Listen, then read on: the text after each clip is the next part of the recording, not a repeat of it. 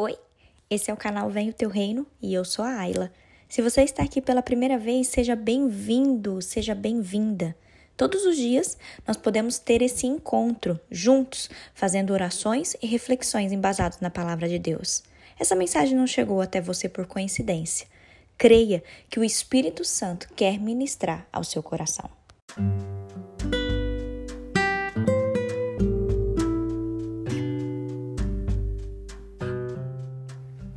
Volte a ter comunhão com Deus. Esse é o tema do nosso devocional de hoje. Eu quero ler com vocês, queridos, Hebreus, capítulo 10, versículo 25, que diz assim: Não deixemos de congregar, como é costume de alguns. Pelo contrário, façamos admoestações, ainda mais agora que vocês veem que o dia se aproxima. Preste bastante atenção no começo desse versículo. Não deixemos de congregar. Queridos, é muito comum nós encontrarmos pessoas que por algum motivo abandonou a igreja. Eu estou falando de igreja como instituição ou denominação.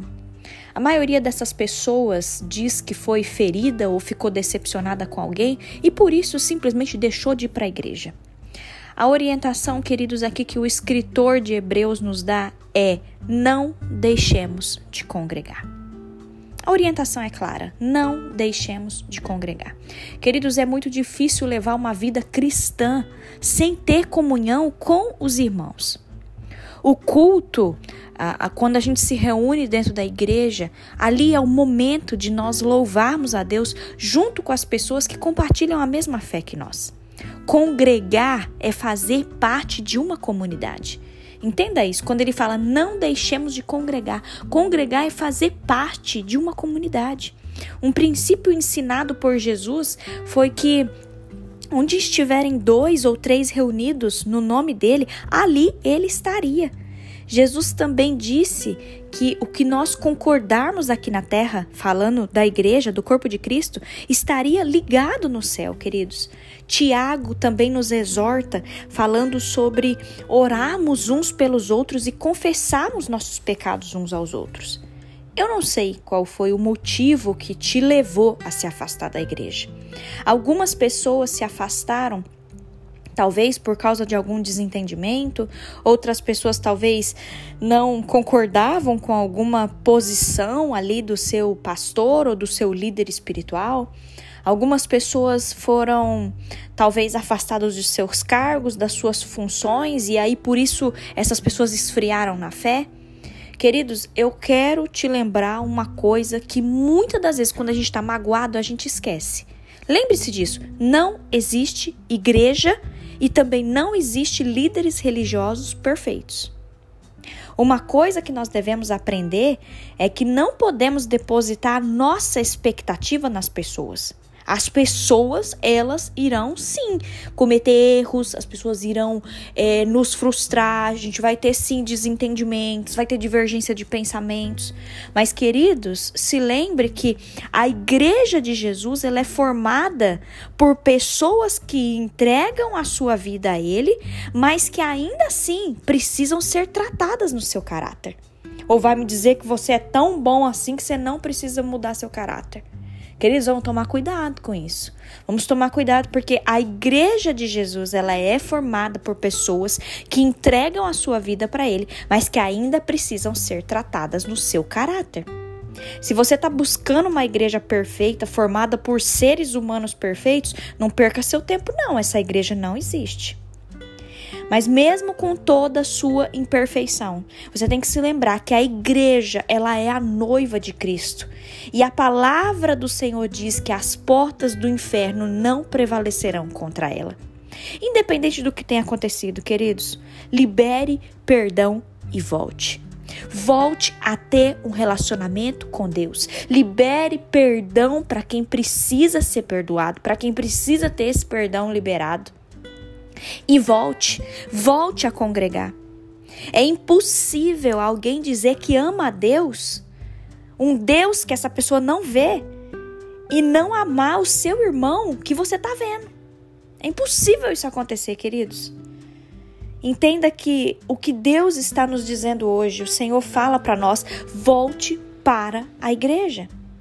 Ou talvez procure outro lugar para que você possa congregar. Sabe por quê, queridos? Porque Deus, ele te deu dons e talentos que vão ser úteis para o reino dele. O Senhor nos chamou, queridos, para andarmos na luz, assim como ele está na luz. Quando estamos em comunhão, o sangue de Jesus nos purifica de todo o pecado. Então, em nome de Jesus, que você fique com essa palavra hoje, que você reflita, que você se volte para Deus que você se volte para os caminhos do Senhor. Porque como eu falei, o Senhor ele tem ele te deu dons e talentos que serão muito úteis para o reino dele. Não fica aí vivendo essa vida distante do Senhor não. Viva a sua vida para Deus, para glorificar o nome do Senhor. Amém? Feche os seus olhos. Quero orar por você. Pai, obrigada por mais uma semana. Obrigada, meu Deus, por mais um devocional. Obrigada, Senhor, porque o Senhor sempre fala conosco. Nós queremos pedir perdão, ó Deus, se nós estamos afastados dos teus caminhos. Nós queremos pedir perdão, ó Pai, se porventura a gente fica murmurando, criticando, reclamando da igreja, dos irmãos. Senhor, nos perdoe por isso. Nós reconhecemos a nossa falha de caráter. Nós reconhecemos, Deus, que o problema não está só no outro, o problema também está na gente. Por isso, Pai, nós queremos pedir perdão para o Senhor pelas vezes em que a gente mais reclama, pelas vezes em que a gente mais murmura, ao invés da gente estar tá sendo bênção, ao invés da gente estar tá sendo útil no reino do Senhor. Deus nos perdoe, Pai. Nos perdoe pelas nossas limitações, nos perdoe, Deus, pelas nossas falhas. Nós queremos nos voltar para o Senhor, nós queremos voltar a ter um relacionamento com o Senhor. Nós queremos, Deus, ser útil na tua obra, no teu reino. Por isso, Senhor, nos ajude a congregar.